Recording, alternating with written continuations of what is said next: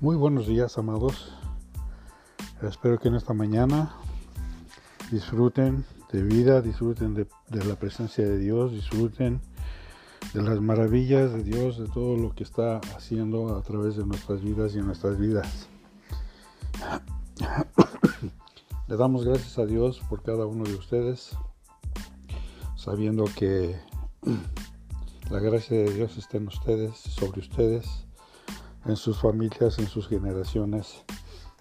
Y para mí es un privilegio poder compartir con ustedes, ustedes que aman a Dios, ustedes que han seguido fieles a lo que nosotros hemos estado poniendo en, en estos medios. Les damos gracias a Dios por su apoyo, por la bendición de haberlos conocido, aunque sea por teléfono algunos, algunos personalmente, pero le doy las gracias a, las gracias a Dios por cada una de sus vidas, que han sido de tremenda bendición para nuestras vidas, han sido de testimonio también para nuestras vidas, de ver cómo aman a Dios, de cómo buscan la presencia de Dios. Y para mí es un es una bendición saber que están al pendiente de la palabra del día, están al pendiente de los estudios, están al pendiente de las prédicas. Y eso quiere decir mucho para nosotros porque eso quiere decir que lo que estamos haciendo lo estamos haciendo para el Señor y también para bendecir sus vidas de cada uno de ustedes.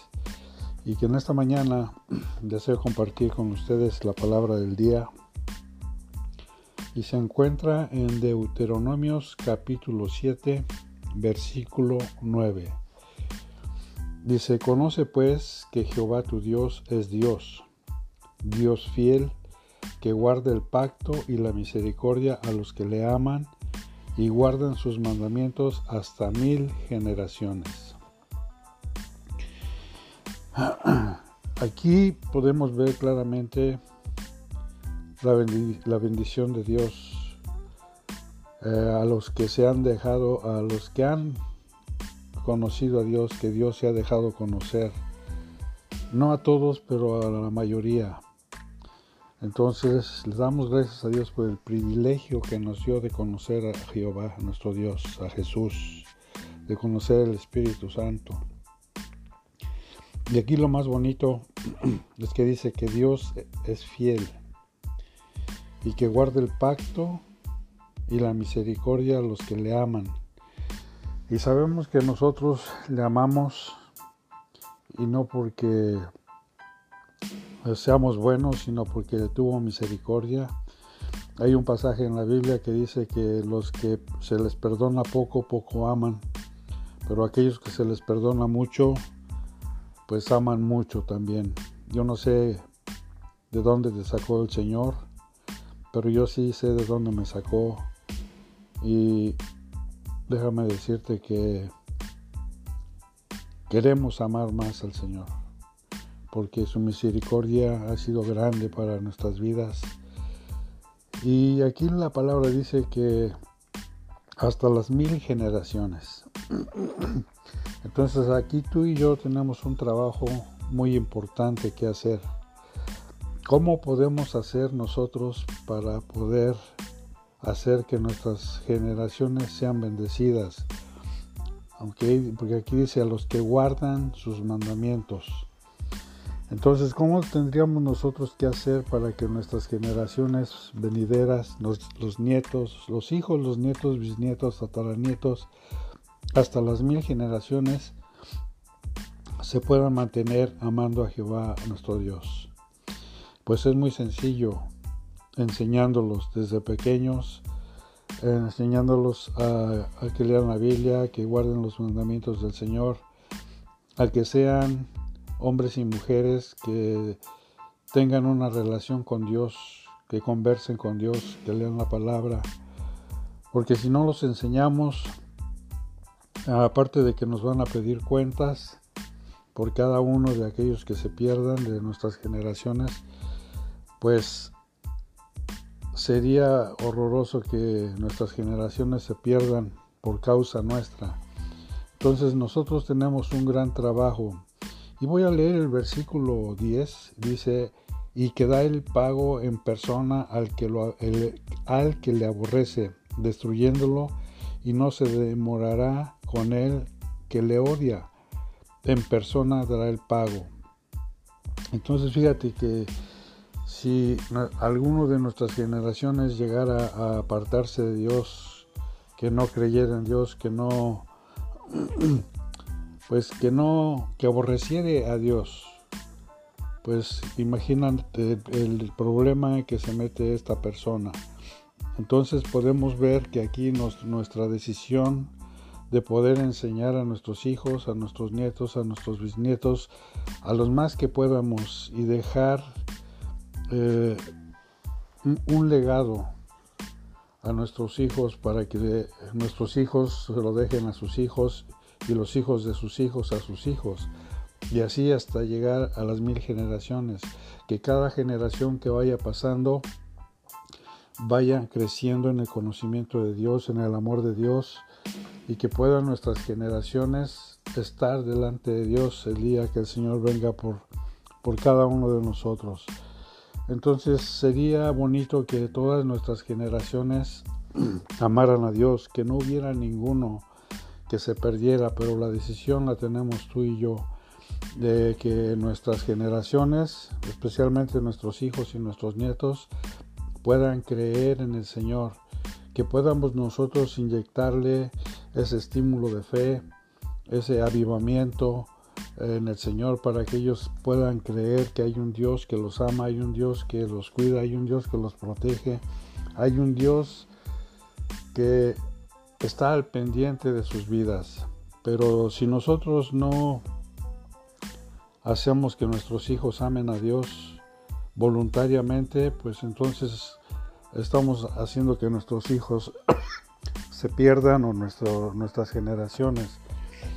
Y eso, está, es una lucha constante porque el mundo está trabajando también, el diablo está trabajando y va a hacer lo posible por tratar de que nuestros hijos se pierdan. Entonces nuestro trabajo es bastante bastante bonito porque pues está en nosotros el que nuestros hijos verdaderamente puedan decir que aman a Dios y que lo amen sinceramente. Entonces tenemos nosotros esa responsabilidad delante de Dios. Y así como nosotros que estamos predicándole a muchas personas, pues mi trabajo sería más, más directo con, mis hijos, que ellos puedan creer, que ellos puedan ah, arrimarse a Dios con todo su corazón, con, todo su, con toda su alma eh, y tenemos nosotros que hacerlo a través de la oración, porque a veces los hijos como que no quieren, se rebelan, y más si, si no hemos sido sabios para poder traerlos a los pies de Cristo. Entonces, mis amados, yo les, les invito a que con amor, que no los obliguen, sino con amor, con su testimonio, que ellos puedan ver la vida que ustedes llevan y que ellos voluntariamente decidan amar a Dios y en oración quebrantar toda situación que ellos enfrenten, toda situación que ellos eh, los haga dudar de que hay un Dios verdadero. Eh, muchos en las escuelas, pues, los maestros son los que se encargan ahí de, pues, de torcerles el pensamiento a, algunos de los que, no creen en Dios. Eh, y pues tenemos que tener cuidado, esperar que nuestros hijos sean sensibles a la palabra. Por eso es necesario que podamos instruir a nuestros hijos en la palabra para que cuando ellos crezcan no se aparten del Señor. Entonces la palabra es la que va a hacer que ellos se mantengan firmes en los caminos de Dios y que verdaderamente a través de sus experiencias con Dios puedan amarlo, puedan eh, incluso ellos decidir que también sus generaciones pues, sigan a Dios. Pero eso está en nosotros. Si ya tienes hijos que están siguiendo a Cristo Jesús, dale gloria a Dios, porque ahora tus hijos que están siguiendo a Cristo Jesús también puedan impartir esto en sus hijos. Entonces tenemos un trabajo muy grande por delante. Y bendigo sus vidas y declaro que tienen ustedes sabiduría de Dios para poder enseñar a sus hijos y a sus generaciones a que amen a, Dios y que puedan ellos junto con nosotros regocijarnos en la presencia de Dios cada vez que nos reunimos para adorarle, para bendecirle, para exaltarle. Bueno, mis amados, pues esta es la palabra del día y espero que les ayude y que echemos mano de las cosas de la palabra y, en oración para que nuestros hijos se, se hagan uno con Cristo. Los mis amados los bendigo, bendigo su día, bendigo su salud, declarando que están sanos, declarando provisión de salud, de libertad, de que toda dolencia sea quitada, que todo argumento del reino de las tinieblas sea destruido y que en este día puedan disfrutar de esa paz que sobrepasa todo entendimiento. Activo la paz en sus corazones y gracias por su atención, mis amados. Que pasen un hermoso y bello día en la presencia de Dios, disfrutando de los beneficios de ser hijos de Dios. En el nombre de Jesús, mis amados, muchas gracias. Amén, amén, amén. Bye bye.